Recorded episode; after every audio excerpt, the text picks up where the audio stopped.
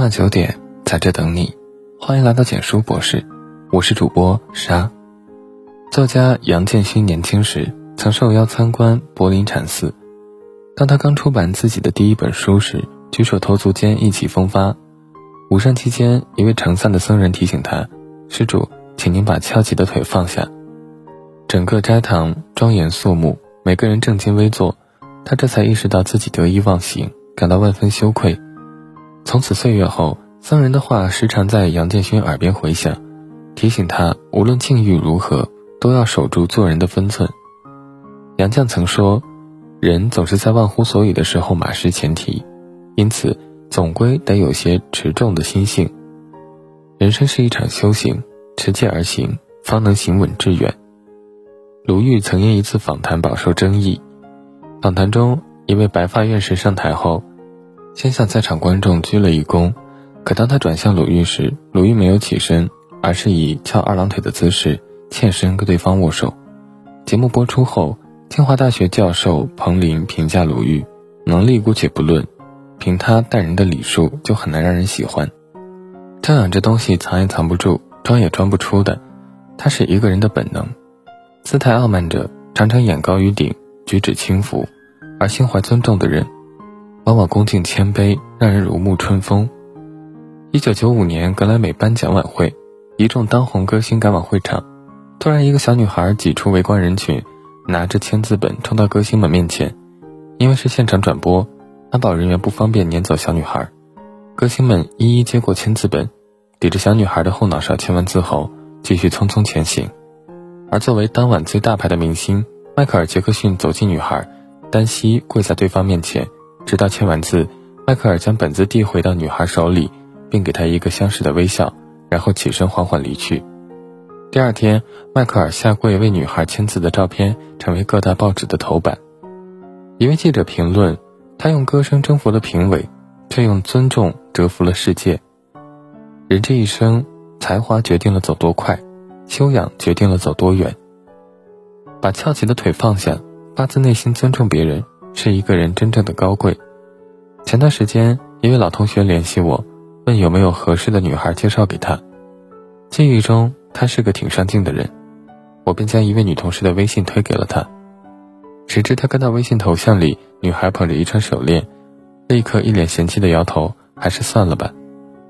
这种自拍照里显摆首饰的女人，一看就是虚荣到骨子里的。我没有告诉他，手链是女孩姥姥留给她的。自从姥姥去世后，他已四年没有换过头像。生活中常有这样的人，仅仅凭着一个侧面就对别人品头论足。但世界不止一面，在看不到的地方，每个人都有难为外人道的辛酸不易。很喜欢的电影《叫我第一名》里有这样一段情节：校长在做开学典礼讲话，一位学生频频打嗝，引得其他学生哄堂大笑。打嗝学生的班主任恼羞成怒。命令他立刻离开礼堂，校长却叫住那位学生，带他走上讲台，耐心地问他：“你为什么一直打嗝？”学生委屈地说：“我患有韦瑞氏综合症，会控制不住地扭动脖子和发出奇怪的声音。”校长点点头，又问：“那你需要我们为你做些什么吗？”学生流下了眼泪：“我只想被当作普通人一样看待。”校长让学生回到自己的座位上。并在打嗝声中继续自己的演讲。多年后，一位刚获得全美十佳教师的年轻人拜访行将退休的老校长。年轻人感激地对他说：“当所有人都认为口吃的人不可能做老师时，我想到您曾对我的理解，并一路坚持到今天。在这世上，有些不可理喻，背后是难言之隐；有些不合时宜，背后是遍体鳞伤。未知全貌。”不予置评，把翘起的腿放下，就是放下指责的冲动，心怀慈悲，体谅他人的不易。年轻时的乔布斯有着所有天才的通病，他不屑回答别人的问题，只要有员工跟不上他的思路，他就会侮辱对方为蠢蛋。开会时，无论与会者是谁，他都会脱掉皮鞋，把脚搭在桌子边沿。一九八四年，乔布斯亲手缔造的。麦金塔电脑上市后销量惨淡，乔布斯拒绝承认自己的设计有问题，而是将矛头指向公司高管。最终他被自己亲手创立的公司扫地出门。后来，乔布斯加入皮克斯，公司 CEO 卡特穆尔告诉他：“未经打磨的天才更接近魔鬼。只有当你的眼里能装下别人，你才能将自己的天分发挥到极致。”在卡特穆尔的引导下，乔布斯尝试融入团队，并在与别人的合作中逐渐抛掉偏执和傲慢。十一年后，乔布斯重返苹果公司，一改往日高高在上的形象。每次产品研讨会上，即使是资历最低的员工，也能直接向他提问。遇到不同意见，他还会邀请对方到自己办公室进行一对一的讨论。从唯我独尊的独裁者，到温和耐心的领导者，乔布斯完成对自己的蜕变，也带领苹果成为史上最成功的企业之一。作家刘慈欣说。无知和弱小不是生存的障碍，傲慢才是。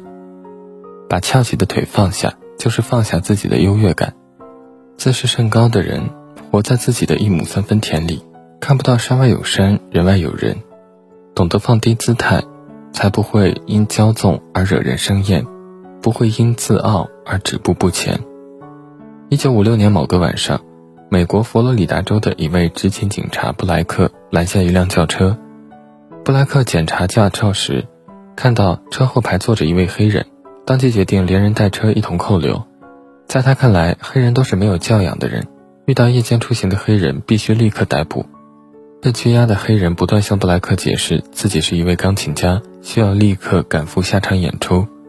布莱克嗤之以鼻，还跟同事开玩笑：“黑人如果能成为钢琴家，我就能成为美国总统了。”无奈之下，黑人只好使用看守所的座机拨通了一串号码。很快，布莱克收到上级的电话，现任的国务卿亲自打电话过来要求放人。而被他拘押的黑人不仅的确是钢琴家，还是曾在白宫演出的唐谢利。我们见过满臂纹身的人搭救落水的孩子，也见过西装革履的男人当街家暴。我们见过一贫如洗的乞丐为疫情捐款。也见过腰缠万贯的名人偷税逃税，有些事情并非如你所想，有些真相并非如你所见。把翘起的腿放下，就是放下偏见，走出自我的狭小，包容世界的多元。国王召见一位云游的智者，满脸愁容地问道：“大师，百姓不再敬畏我，大臣都在欺骗我，国家一天天变得衰败，我该如何是好？”智者看了一眼华丽的王座，回答道。您只有放下君王的威仪，才能拥有整个国家，否则，你拥有的只是一个座椅。人这一生就是不断放下、不断得到的过程。放下身份，修得谦逊随和；放下脾气，拾起慈悲体谅；放下偏见，成就大度兼容。当你收起翘起的二郎腿，戒骄戒躁，才能在人生路上行稳致远。点个再看，与朋友们共勉。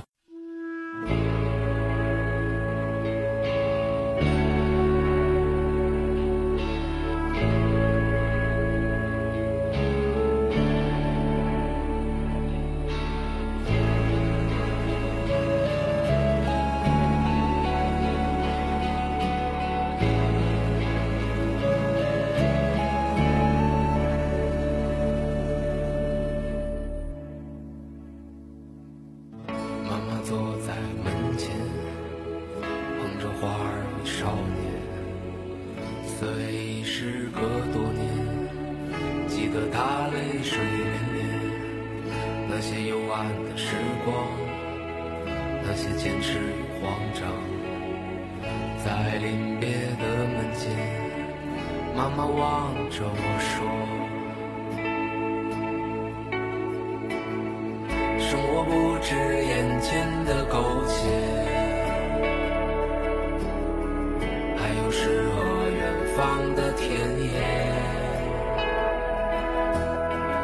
你赤手空拳来到人世间，找到那片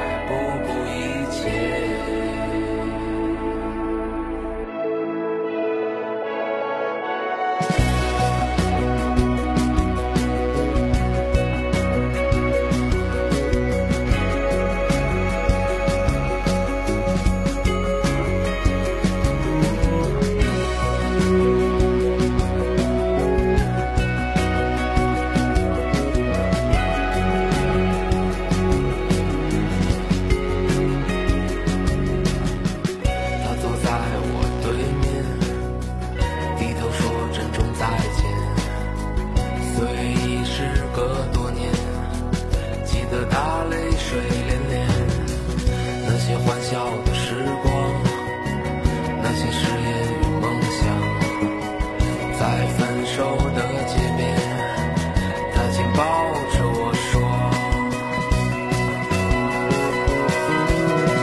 是我不止眼前的苟且，还有诗和远方的田野。你赤手空拳来到人世间，为找到那片海不顾一切。”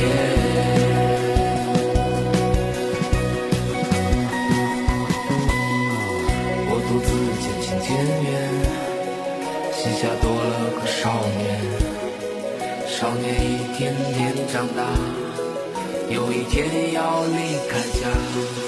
看他背影的成长，看他坚持回望。我知道有一天，我会笑着对他说。